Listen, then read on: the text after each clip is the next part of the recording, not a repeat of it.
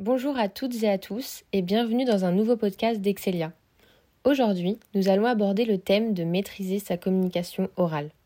Pour traiter de ce sujet, nous sommes en compagnie de Guillaume de Saint-Louvent, professeur de communication orale et prise de parole en public. Pour commencer, nous voulions savoir s'il y a beaucoup d'oraux dans les formations telles que celles proposées par Excelia oui, et fort heureusement, parce que la communication orale est une vraie nécessité, une vraie nécessité pour pouvoir travailler dans le monde professionnel. Parce que quel que soit le secteur d'activité, quelle que soit la fonction, quel que soit le pays dans lequel on travaille, nous allons avoir besoin de communiquer à l'oral régulièrement dans notre vie professionnelle. Donc, pour pouvoir préparer les étudiants, il faut impérativement leur faire faire un maximum de prestations de communication orale. Et au sein d'Excelia, dans tous les programmes, dans toutes les écoles, il y a euh, un certain nombre de, moments où les étudiants sont amenés à s'exprimer en public. Ça peut être des exposés, des exposés individuels ou collectifs, dans un cours ou dans un autre. Et puis ça peut être aussi des moments un peu plus solennels qu'on appelle en l'occurrence une soutenance. Soutenance individuelle, soutenance là aussi euh, collective.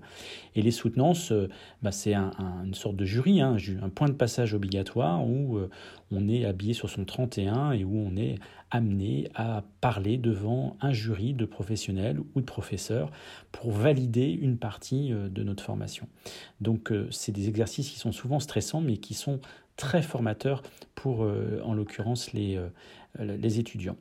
Et puis, euh, il faut savoir aussi que d'ailleurs l'oral est en train d'être remis au goût du jour, notamment euh, dans le cadre de la réforme du baccalauréat, puisque le grand oral va être euh, aussi instauré dès cette année parmi les épreuves obligatoires dans toutes les, les baccalauréats qui s'offrent aux élèves de terminale. Dernière chose, il ne faut pas oublier non plus que pour rentrer dans une école comme Excelia, il y a des entretiens de motivation, et que les entretiens de motivation, ce sont aussi effectivement des oraux comme les autres dans un contexte un peu particulier, certes, mais c'est un exercice de prise de parole en public et de communication orale. Avez-vous des conseils concernant la gestion du stress? S'il y a bien un thème autour de la communication orale où on me pose énormément de questions, c'est bien la gestion du stress. Je crois qu'il euh, n'existe personne, et fort heureusement d'ailleurs, qui ne euh, ressent pas de stress avant de parler en public. Alors la gestion du stress en communication orale, c'est compliqué. Pourquoi? Parce que d'abord, parler en public face à un auditoire, c'est quelque chose qui est anormal pour l'être humain. On est programmé pour beaucoup de choses, mais pas pour ça. Et puis, euh, il vient s'ajouter aussi une chose très importante, c'est que nous sommes inégaux par rapport à ça. Il y a des gens qui sont plus à l'aise que d'autres, naturellement, pour pouvoir parler en public, pour pouvoir se retrouver observé au centre de l'attention et s'exprimer comme ça euh, de manière un petit peu éloquente. Alors concrètement, la gestion du stress, elle passe par quoi? Elle passe par plusieurs choses. La première chose, c'est très naturellement la respiration. Le stress est naturel, c'est ce qui permet d'attiser la vigilance en l'occurrence face à une situation un peu particulière.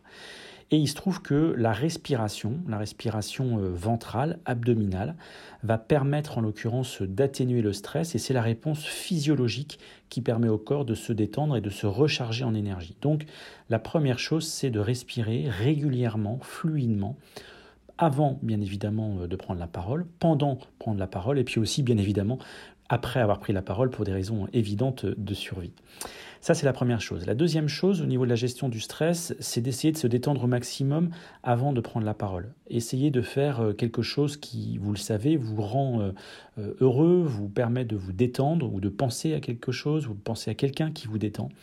Mais c'est vraiment important. Après, il existe d'autres méthodes hein, qui permettent d'atténuer le stress, comme la visualisation par exemple, ou voir aussi, pourquoi pas, tout ce qui est la réalité virtuelle. De plus en plus de jeux proposent de travailler la gestion du stress en prise de parole en public et, ça marche très bien. Il n'y a pas d'autre recette que la respiration et le fait de se relaxer, mais euh, ça commence par là. Et puis, dernière chose, la gestion du stress, elle diminue aussi au fur et à mesure qu'on a l'habitude de pratiquer la communication orale. Cela étant dit, le stress reste nécessaire parce que pour pouvoir être efficace en communication orale, il faut avoir du bon stress avant, c'est ce qui nous permettra bien évidemment d'être totalement mobilisé par rapport à la communication orale. Selon vous, quelle place occupe la communication non verbale dans un oral? La communication non verbale dans un oral, elle occupe une place assez importante, c'est une évidence. C'est difficile de la quantifier. Alors il y a une étude assez connue hein, qui a été réalisée par un chercheur américain dans les années 60-70 qui s'appelle Albert Merabian, qui a mesuré l'impact des trois vecteurs de la communication lors d'une prise de parole en public. Parmi ces trois vecteurs, on a le non-verbal, on a euh, le vocal, tout ce qui est lié à la voix, et le verbal, tout ce qui est lié aux mots. Et Albert Merabian a mis en évidence que le non-verbal aurait un impact de 55%. Le vocal aurait un impact de 38% et le verbal, les mots que nous prononçons finalement, en aurait un impact que de 7%. Ça veut dire que si on prend sa logique et sans euh, scientifique, parce qu'on ne peut pas additionner des pourcentages comme ça, mais ça veut dire quand même que la communication orale reposerait à 93% sur la forme et 7% sur le fond. 93%, c'est gigantesque. Ça veut dire que là, si par exemple je suis bon avec vous sur la forme mais que je vous dis que des bêtises, vous allez quand même m'écouter attentivement. Alors bien évidemment, l'étude d'Albert Verabian est, et, a, été très critiquée, et elle est encore critiquée. Je ne sais pas s'il a raison, je ne sais pas si ça monte jusqu'à 55% pour la place du non-verbal dans un oral.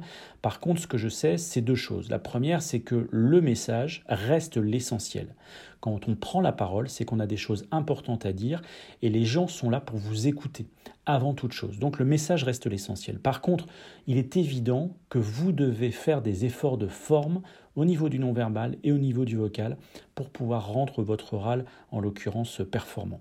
Donc, est, c'est évident, le non-verbal compte beaucoup en communication orale et le vocal compte beaucoup aussi en communication orale, même si, encore une fois, le message reste l'essentiel. Pensez-vous qu'il est important de soigner sa manière d'être lorsque nous sommes à l'oral? C'est évident. Nous devons bien évidemment soigner notre manière d'être lorsque nous avons une communication orale à faire. La première chose à laquelle il faut faire attention, c'est bien évidemment sa tenue vestimentaire et son apparence physique. Pourquoi? Parce que euh, quand vous allez prendre la parole, les gens vont vous regarder et très rapidement vont se faire un premier a priori sur vous. Et il faut plutôt que cet a priori soit positif. Donc il faut être bien habillé, il faut être bien présenté. Au-delà de ça, plusieurs choses à savoir euh, au niveau de l'attitude et la manière d'être. C'est d'abord de savoir utiliser ses expressions du visage. Pourquoi? Parce que pendant que vous allez parler, c'est le visage qui sera le plus regardé par vos interlocuteurs. Donc c'est important de mettre en adéquation votre visage avec le message que vous êtes en train de délivrer. Ensuite, il faut maintenir en permanence un contact visuel avec les gens avec lesquels vous parlez pour leur montrer que vous leur parlez à eux. Il faut faire attention de ne pas regarder euh, par la fenêtre, euh, de ne pas regarder ses notes ou de ne pas forcément regarder non plus son support PowerPoint, par exemple, si vous avez un support. La dernière chose qui est importante, c'est d'utiliser et d'adopter une bonne gestuelle, c'est-à-dire qu'il faut éviter d'avoir des gestes un peu parasites comme euh, les mains sur les hanches, les mains dans les poches, les mains dans le dos ou les bras croisés. Il faut essayer d'avoir euh, d'une manière générale une attitude vraiment dynamique et il faut être surtout très très attentif et très attentif à ce qui se passe en face de vous, à votre auditoire et pour pouvoir vous ajuster éventuellement euh, selon ce qui est en train de se passer parce qu'il faut rester avec en tête, il faut garder en tête pardon, le fait que la communication orale, c'est d'abord de l'interactivité avec des gens qui sont en face. Donc il faut, en l'occurrence, leur donner un maximum de, de manière d'être positive pour qu'ils, vous aient, qu'ils aient envie de vous écouter. Est-ce important de maîtriser sa communication orale dans le monde professionnel? Oui, bien évidemment. Alors je l'ai déjà dit un petit peu tout à l'heure, mais quelle que soit la fonction que vous allez occuper dans le monde professionnel, quel que soit le secteur d'activité dans lequel vous allez travailler, quel que soit le pays dans lequel vous allez travailler, vous allez avoir besoin de communiquer à l'oral, à l'écrit aussi d'ailleurs, avec un certain nombre de personnes. Que ce soit euh, votre euh, direction, vos responsables hiérarchiques, que ce soit vos collègues, vos collaborateurs, vos clients, vos prestataires, vos fournisseurs, nous passons notre temps dans l'entreprise à communiquer à l'oral. Donc c'est important de maîtriser sa communication. Et on l'a déjà tous vu, hein, quelqu'un qui euh, ne maîtrise pas sa communication, même s'il a des bonnes idées, est rarement écouté en entreprise.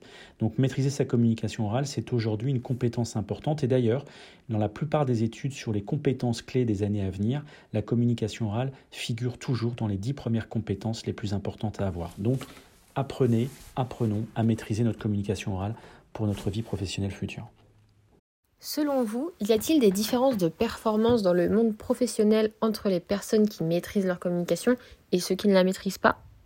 Oui, c'est sûr, il y a des différences de performance. Alors pas performance dans le travail à proprement parler, mais sans doute euh, des différences dans le, la vie professionnelle et dans l'évolution professionnelle. Parce que quelqu'un qui travaillerait très bien, mais qui ne saurait pas s'exprimer ou qui s'exprimerait mal, forcément, malheureusement, serait euh, pas autant reconnu que quelqu'un qui, euh, en l'occurrence, s'exprime très bien. Et on a tous déjà entendu parler d'exemples où euh, quelqu'un qui maîtrisait sa capacité de communication orale, quelqu'un qui parlait très bien, arrivait souvent à avoir des carrières brillantes, alors que parfois ce sont des escrocs de base. Donc ça veut dire que, à l'inverse, il existe aussi des gens qui sont euh, brillants d'un point de vue intellectuel, qui sont, qui sont des, des bons professionnels, qui travaillent bien, quel que soit leur secteur d'activité, quel que soit leur métier, mais qui, parce qu'ils ne savent pas parler à l'oral ou communiquent mal, eh ben, n'ont pas forcément euh, la carrière qu'ils mériteraient.